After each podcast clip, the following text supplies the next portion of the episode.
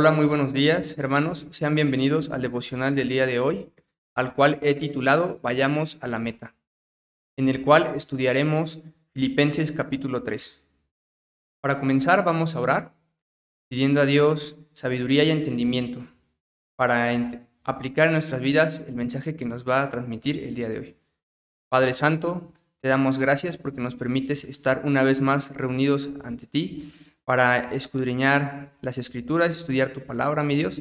Te pedimos que nos des sabiduría y entendimiento para comprender y aplicar en nuestras vidas el mensaje que nos quieres transmitir el día de hoy. Todo esto te lo pedimos en el nombre de nuestro Señor Jesucristo. Amén. El capítulo 3 inicia con el apóstol Pablo pidiéndonos que nos guardemos de aquellos que dañan nuestra vida física y nuestra vida espiritual. Esto lo encontramos en los versículos 2 y 3. Guardaos de los perros, guardaos de los malos obreros, guardaos de los mutiladores del cuerpo, porque nosotros somos la circuncisión, los que en espíritu servimos a Dios y nos gloriamos en Cristo Jesús, no teniendo confianza en la carne. Aquí además el apóstol Pablo nos indica que nosotros somos los de la circuncisión, no necesariamente la circuncisión física, sino espiritual, es decir, somos aquellos apartados para servir a Dios en espíritu y en verdad. Y por lo tanto, tenemos que renunciar a todas aquellas cosas de la carne y no confiar en las cosas de la carne, en las cosas del mundo, en nuestras propias fuerzas, en los títulos que tengamos, en nuestra experiencia, en nuestras habilidades. Esto lo refuerza el apóstol Pablo, indicándonos que si alguien tenía de qué jactarse, de qué presumir, era él, puesto que él era un judío por excelencia. Él había sido circuncidado a los ocho días de nacido, él era de la tribu de Benjamín, era un excelente judío en cuanto a la ley, era incluso fariseo y perseguía la iglesia. Entonces él se jactaba de todo ello cuando era judío pero renunció a todo ello y lo da por pérdida por amor a Cristo Jesús y por seguir en el conocimiento de Cristo Jesús. Esto lo podemos encontrar en los capítulos en los versículos 8 al 11. Y ciertamente aún estimo todas las cosas como pérdida por la excelencia del conocimiento de Cristo Jesús, mi Señor, por amor del cual lo he perdido todo y lo tengo por basura para ganar a Cristo y ser hallado en él, no teniendo mi propia justicia, que es por ley, sino por la fe de Cristo, la justicia que es de Dios por la fe, a fin de conocerle y el poder de su resurrección y la participación de sus padecimientos, llegando a ser semejante a él en su muerte, si en alguna manera llegase a la resurrección de entre los muertos. Aquí vemos también que el apóstol Pablo renuncia a su justicia propia, que era por la ley, y empieza a buscar la justicia de Dios, que es por medio de la fe. Posteriormente, en los versículos 12 al 14, nos dice lo siguiente, no que lo haya alcanzado ya, ni que ya sea perfecto, sino que prosigo por ver si logro asir aquello para lo cual fui también asido por Cristo Jesús. Hermanos, yo mismo no pretendo haberlo ya alcanzado, pero una cosa hago, olvidando ciertamente lo que queda atrás y extendiéndome a lo que está delante, prosigo a la meta, al premio del supremo llamamiento de Dios en Cristo Jesús.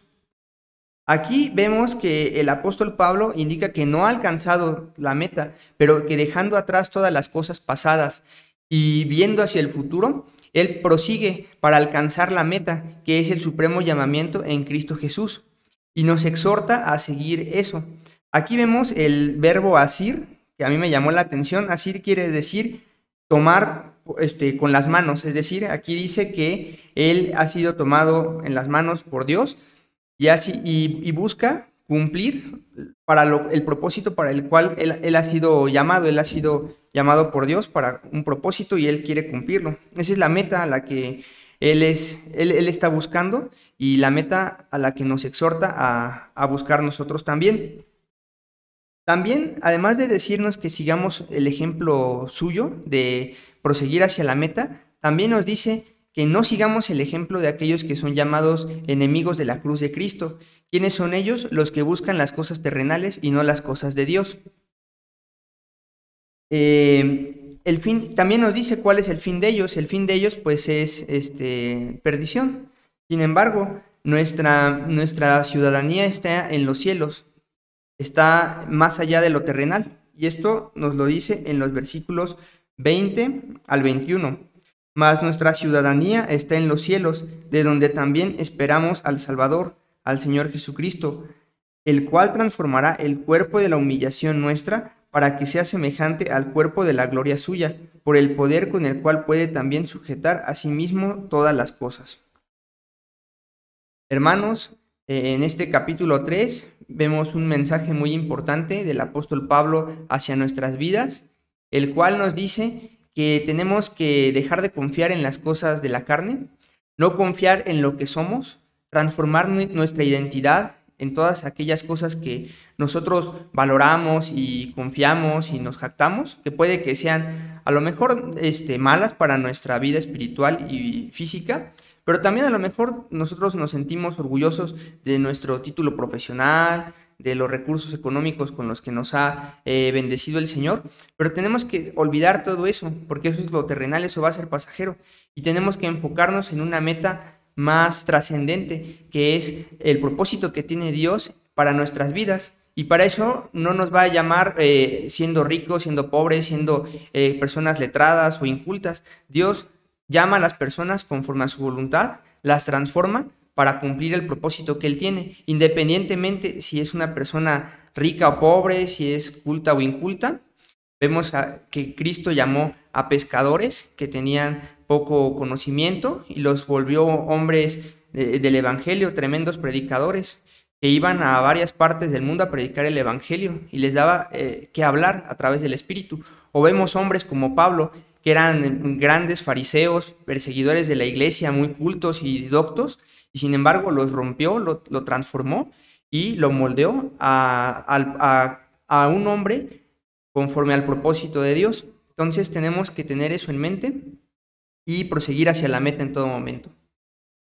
Bueno, hermanos, eso es todo de mi parte. Y por último, vamos a eh, orar para despedirnos. Eh, Padre Santo, te damos gracias por el mensaje que nos transmitiste el día de hoy. Pido, mi Dios, que pueda ser de bendición para nuestras vidas y espero que todos los que estamos aquí en este devocional eh, seamos bendecidos en, este, en la semana Estamos, Padre Santo, te damos gracias y todo esto te lo pedimos en el nombre de nuestro Señor Jesucristo. Amén.